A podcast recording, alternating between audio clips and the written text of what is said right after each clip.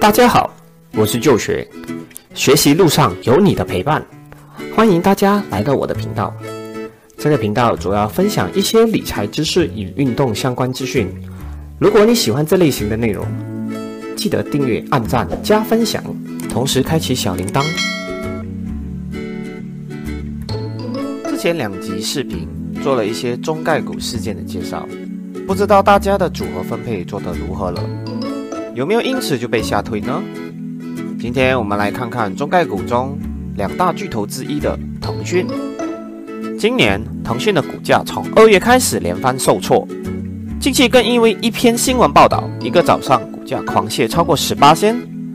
到底发生什么事？是虚惊一场，还是风雨欲来的先兆？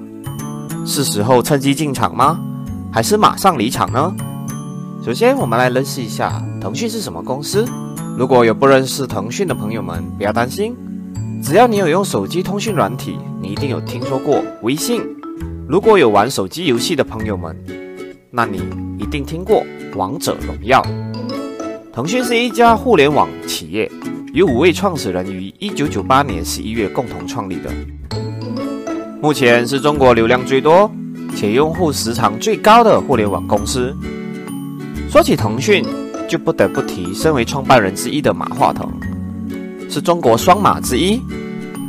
目前公司 CEO 是刘世平。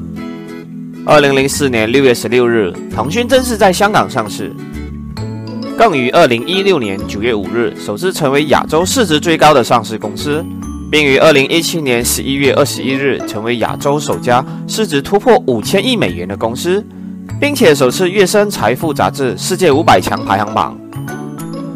腾讯业务众多，这里就简单介绍几大核心业务。第一，通讯及社交业务。早期有用过 QQ 的朋友们就知道，它是腾讯旗下的第一代社交软件，后来逐渐的被自家的微信取代。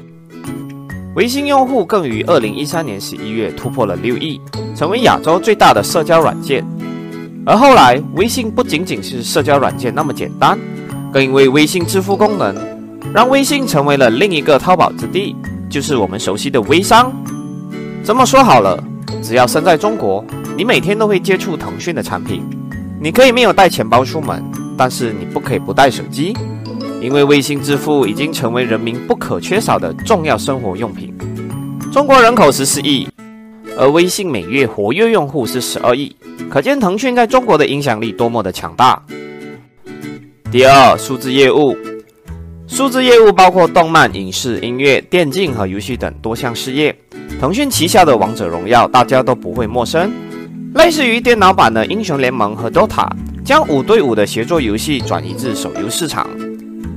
游戏里的各种对战玩法迅速让这款游戏走红。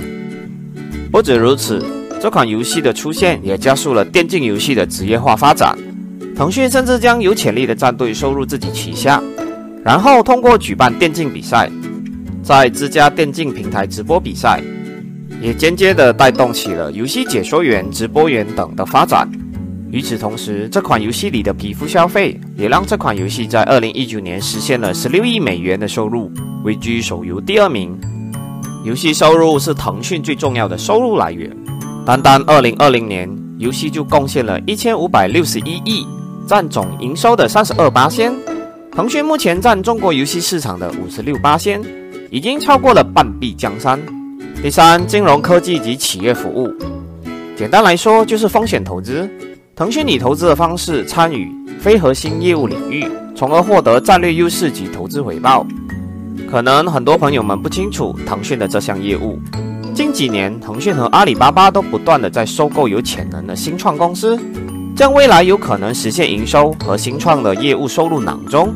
在二零二零年四月，以约二点六亿美元收购虎牙，成为虎牙的大股东，因此才有了上集提到的虎牙斗鱼合并失败事件。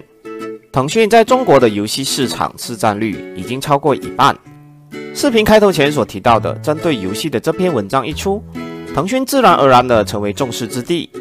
近几年，政府对于游戏的监管已经不是第一次发话了。在文章发布的同一天。腾讯也立马发布了更加严格的监管制度，限制未成年人士的游戏时间。其实不需要担心此举会对游戏市场造成影响，因为目前游戏在中国已经被列为第九艺术。政府甚至鼓励游戏开发商尽快的确立核心竞争力，迅速的将游戏市场推向国外，并立足于国内外市场。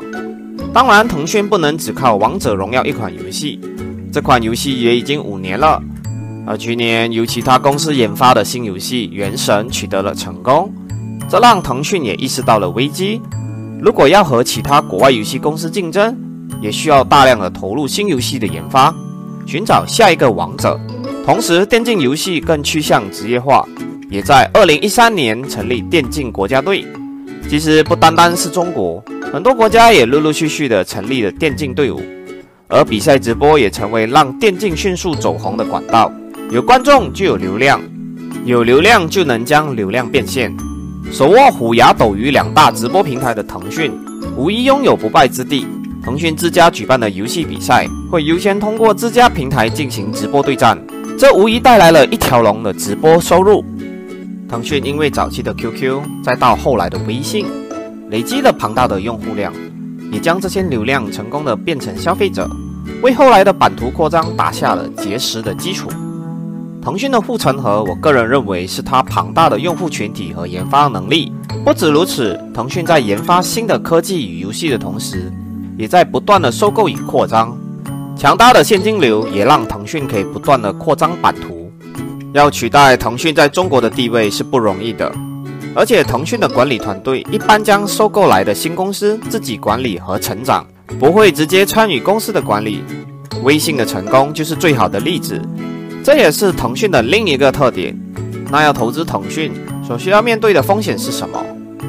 第一。互联网和游戏行业受到政府的监管，政策的改变或者不确定性都会对公司业务造成影响。第二，中国云计算行业尚处于高速增长期，腾讯公司的市场规模还是落后于龙头阿里云，而且目前公司还处于战略性亏损阶段。第三，微信的增长逐渐饱和。以上就是腾讯的介绍，纯属分享，并无任何买卖建议。有兴趣的朋友们可以自行研究。过去几年，腾讯的管理团队也一直展示优秀的危机应变能力，来解决重重难关。我相信公司的未来还是非常优秀的。这集视频就到这里了，喜欢的朋友们记得订阅、按赞、加分享。我们下集再见。